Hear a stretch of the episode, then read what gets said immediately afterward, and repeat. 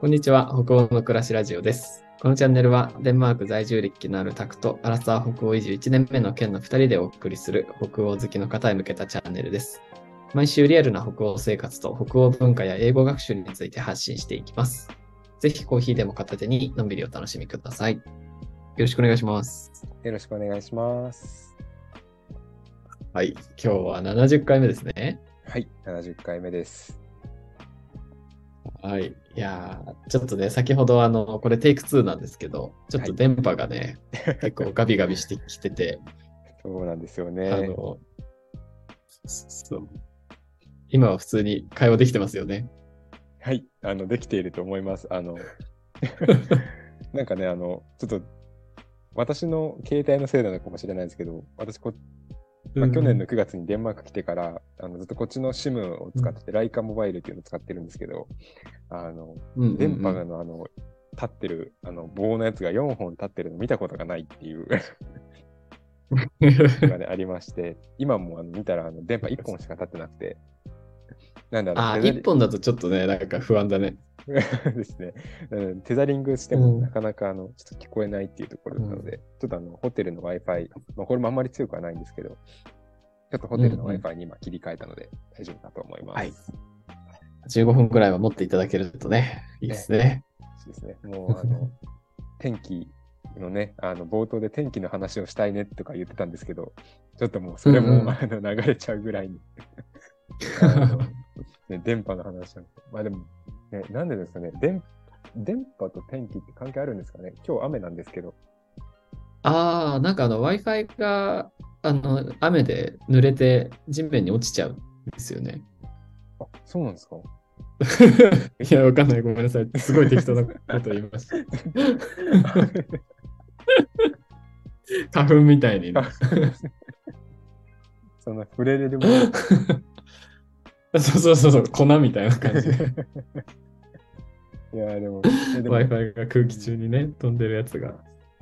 でも関係ありそうですよね。ね、うん。デンマーク天気がかなりあの不安定なので、うんあの、なんか本当一日でね、もうあの、朝雪、で、その後急に晴れて、で、午後になると急に曇り出して、夕方雨降るみたいなのが全然ね、一日で、へそれが結構普通もう3日間連続でそんなことが起きたりもするので、普通に。わかる。天気めちゃくちゃ変化激しいよね。デンマークって。ね、まあなんかそれの影響もあってなのか、うんうんね、携帯の電波は弱めです。いやー、そうですね。まあでも、ちゃんと収録もできてるし。うんうん。今日はあのね、あ、あのーこのはいデンマークでよく使ってるアプリみたいな話で、食べ物系のアプリっていうか、はい。やつなんだけど、なんかさっきあれですよね、ケンさんが言ってくれていたのが、あのフードロスを防ぐようなアプリですよね。そうですね。まあ、あの、うんうんうんまあ、デンマーク、デンマークだけなのかな？ちょっとわかんないんですけど、あの、まあでも日本には多分な、日本にいた時は聞かなかったアプリで、あの、こっちに来て、あの知り合いに教えてもらったんですけど、あのうんうんアプリの名前が Too Good To Go っていうアプリなんですけど、はいはいはい。その食品ロスを防ぐっていう、うん。あの目的で作られたアプリで、まあ、簡単に言うとその、まあ、あのその日廃棄されるパンとか、うん。あとは野菜とかもあるのかな？パンとか野菜とか、うん。あとなんかお花とかもたまに売られてたりするんですけど、そういうのがもうすごい、あの安くあの手に入るっていう風なアプリになってます。えー、それは、あの、アプリになんか通知とかが来るっていうか、アプリで選んで買って取りに行くみたいな感じですか？あそうですね。基本的にあのアプリで自分たちでこうなんか予約して、えー、あのなんかあの、まあ、コペンハ私今コペンハーゲンにコペンハーゲンのものが一覧でバッて出るんですけど、そのうんうんうんうん。コペンハーゲンでまあ人気のなんかこう今こういうのがあのうん安く買えますよっていうのが出ててでそれを、まあ、あのアプリで予約したらその指定の時間に、が出てきてでその時間にお店に取りに行ったらあのそれがまあもらえるっていうか、買えるっていうえ仕組みになー、いいっすね。でだからうんうん。捨てられるはずだったものが普通に食べられるから、フードロスも減るし、あの、ユーザー側は安く美味しいものが手に入るしっていうことですよね。そうですね。で、これの、うん。あの、すごすごいなっていうか、本当にかなり、かなり安く買えてですね、まあ、あの、皆。さんご存知の通り、デンマークかなり物価が高いので、うん、パン確かに。とかも一つ、本当普通のがあのこれじゃないと、スーパーの惣菜パンとかでも一つ200円ぐらいが安くて、安くて200円ぐらいしたりするんですけど、うん。それが、えっ、とね、何ぐらいぐらいの、えっ、と、普通だったら、多分、うん。そのパンが、そのパンが8個でうん。400円ぐらいとかで買えたりするんですよね。あ、そんなに安いいんだ。?8 個で600円ぐらいで買えたりしたりするので、はいはいはいはいはい。まあ、半額以下ですよね、もう。そうだね70%オフぐらいとかで8個入ってる。るのか。めっちゃすごいね。そうなんですよ。で、でそれも、あの、普通の、なんていうんだろう。あの、個人経営のパン屋さんだけじゃなくて、結構、セブンイレブンとか、あとはこっちにすごい、え。こっちに来たことある方だと分かる、あの、黄色い、あの、狼あ、えっと、ネネえっトと、ネト、ネはいト。うんうんうん。ネトっていうスーパーがあるんですけど、そういう結構大きな、うんあの、有名なところもやってたりするので、うん、結構かなり普及してるイメージは、あります。ああ、いいっすね、いいっすね。はい。なんかやっぱりこのフードロスに関するうーものとかってデンマーク人すごいあの敏感っていうか、あの WE フードでしたっけ ?WE フードっていうスーパーとか見たことありますか？WE フードですか？うん。なんかあの、うんうん。賞味期限が切れたもの、切れてるけどまだた食べられるものばっかり売ってるスーパーみたいな。ええあそれは知らなかったです。初めて、WE フードっていうのが、WE フードだったと思うけど。えーあちょっと後で調べてみよう。どこにでもあるんですか、えっとね、僕がデンマーク行った時はコペンハーゲンに何店舗か多分あって、うんうんうん、で、僕がデンマーク出るときに、オーフスにも初めて最初の店舗ができるみたいな感じで話題になってたんですけど、えー、そうそそうなんですね。う。うんうん、なんか世界初でこの賞味期限切れてるものを扱うお店ができたみたいな感じで。うん。それ結構すごい、あれですね、あの、取り組みですよね。だってその、ねえ、画期的だよね。って言ったら、ちょっと、なんていうんだろう、生産者側もね、万が一っていうこともね、あったりするかもねしれない中で。でもなんか、そうそう、全然食べられるじゃないですか、多うん分、うんうん、実際は。あとまあ、うんうんなんか自己責任みたいなのもちろんあると思うんですけど、うんうんうんそう、なんか見た目も全然あれだし、なんか悪いとこ取って食べるとかさ、はいはいそういうこともできるじゃないですか。そうですね。うん、なるほど。いいっすよね。いや、たくさんはなんか、うん、うんあの、たくさんもなんか、デンマークに住んでた時に使われてたものがあるっていう。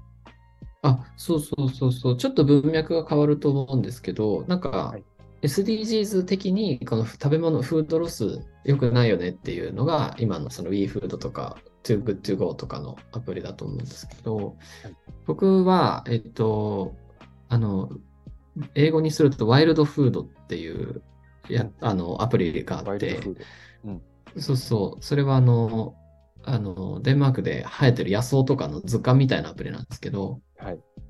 この時期ここの街ではこの草は食えるぜみたいな やつがあの出てくるアプリで、うんうん。そうそう、これを、それを見ながら、うんあの、散歩とかしながら、あ、これ食べられるやつだみたいな感じで積んでた食べるとか、えー、そういうのをやってました。うんそれすごいなんか、攻めたアプリですよね、結構。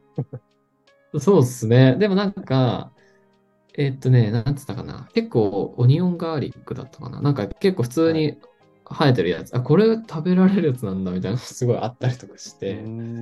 あと、そうそう、普通に美味しかったりするんですよね、そういうのが。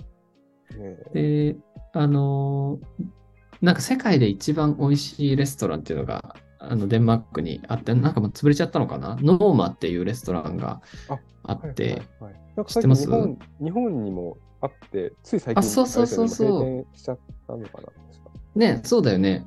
うんうん、そう、ノーマがすごく本当に世界一みたいな感じでもてはやされていた時に、はい。そのノーマが結構その、あの山菜とか野草を使うっていうのをやってたんですよね。なるほど。そう。で、多分なんかそこからそその野草を食べるの結構クールだよねみたいなのもあり、フードロスっていうかね、はいその、環境にも優しいわけじゃないですか。積んで食べるみたいな感じで。それも相まって、結構その一時期、ワイルドフードがちょっと流行ってたみたいな。えうん。そういうのもなんかあったみたいですね。ー実際に食べて美味しかったやつってどれでした？いやいや、僕はあの結構こあの日本にいる時から山菜を取って食べるの好きで、あ、そうなんだ。あ、そうそうそうそう、普通にあの、初めて知った。ああそうだよね、あんまり言わないから、あの、わらびとか、タラの芽とか、ふきのとうとか、はいあと何、三つ葉とか、結構あの、生えてるんですけど、日本でもね。はい。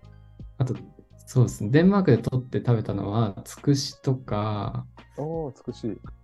そうそう、あとは、えっ、と、草で行くとね、さっき言ってたワイルド、なんだっけな、オニオン、ガーリック、オニオンガーリックとかいう名前だったと思うんだけど、普通の緑の葉っぱで、はい。あ、マスタード？ガーリックかな？ちょっとわかんないな。なんとかガーリックっていうやつでう、んうん緑の葉っぱなんだけど、香りがついてるみたいなやつで、そうそう。なんか一人で電うんうん。電車乗って、一人旅みたいな感じで、ちょっと田舎の方の、えっ、と、町に行ったことがあるんですけど、はい。そこを一人で観光しながら、うん。あ、これめっちゃ食べられるやつじゃんとか言って、めっちゃ草、草取って、うん。で、そうそう、はい草取って家帰ってきて、それを食べるみたいなのやってました。あの、ご、お肉焼いて、その上にこう、それを散らして食べたんですけど、美味しかったですよ、香りが。楽しんでるいい感じで。よ。あそうそうそうそう。そう。ねね。うん。結構それでも、あれなんですか、あの、一般的にデンマークでの人たちも知ってる、よよく、なんだろう、やってるというか、結構一般的なんですかね、そういう、なんかやす野草を食べるみたいなのって。どうなんだろう。一般的ではなかったかもしれないですよね。あの、でも、ほ普通に本とかも売ってて、うんその、食べられる草みたいな感じで。はいで、アプリとかもあるから、好きな人は好きっていう感じだと思うんですけどど、。うんうんうん。そうそうそう。街で、街、そうそう。あんまりやってる人はいなかったですけどね。なんかでも今、私も、今ちょっと自分の、あの、前にいた学校、まあ結構田舎の方ですけど、あの、思い返してみると、あの、うんまあ、デンマーク人って結構やっぱ散歩が好きな人が多いというか、はいはなあの散歩ね、よく行くと思うんですけど、うんなんか。その時に、まあ夏場とかだと、結構やっぱ、うん。木の実とか結構取って食べてたので、勝手に、あの、道の、はい美味しいんだよはいとか言いながら、はちょっと食べてる人たちいたので、まあなんかその感覚に近いのかなっていう、その野草も。うん。そう、ななんんかそれの延長線ですよねう。んうんうん。なんかそそれはなんか今、確かにちょっと、なんだろう、近いしいものなのかもしれないって今ちょっと思いましたね。そうそう。あの、ね、ブルーベリーとか摘んで食べるじゃないですか。うんうん。そう。あと、フィンランドとかだとね、キノコ狩りとかさ、あベリー狩りとかすい。ごいあるから、その、うんうんふその雰囲気でやってるんだと思うんですけど。いやちょっとね、あのコペンハーゲンであんまり見かけないですけど、結構、地方の方とか、うんまあその、ちょっと離れたとこ行くとね、結構見れる。そうそうそう。確かに、あの、街中ではあんまりややらないですよね。ちょっとね、散歩行って、そうそうそう。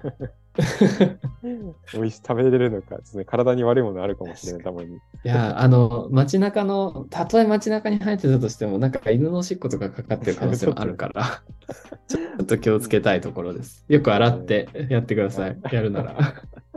はい、経験者からの、はい、ね、あのアドバイスですので。はい。そうそうそう。いや、面白いですね。ちょっとなんか、ということで、SDG SDGs のアプリからこんな話になるとちょっと思ってもみなかったんですけど。はい。はい。でまあ、でも、あの、デンマーク、この SDGs の意識めちゃくちゃ高い国ですからね。はいこういうのも結構その、クールなこととして認められてるっていうのはすごいいいですよね。ですね。いや、うん。またちょっとこの、ね、SDGs の話とかはちょこちょこね、できたらいいなと思います。ね、確かに確かにうん。やっていきましょう、今後も。はいなんか、あの、こういうのを話してほしいとか、こういうのはどうなんですかとかあったらね、ぜひ、リスナーの皆さんからもお便りとかいただけたら嬉しいですね。そうですね。ぜひぜひちょっとお待ちしております。はーい。じゃあ、今日は一旦こんなところにしましょうか。はい。はーい。では、ご視聴いただいてありがとうございました。さよなら。さよなら。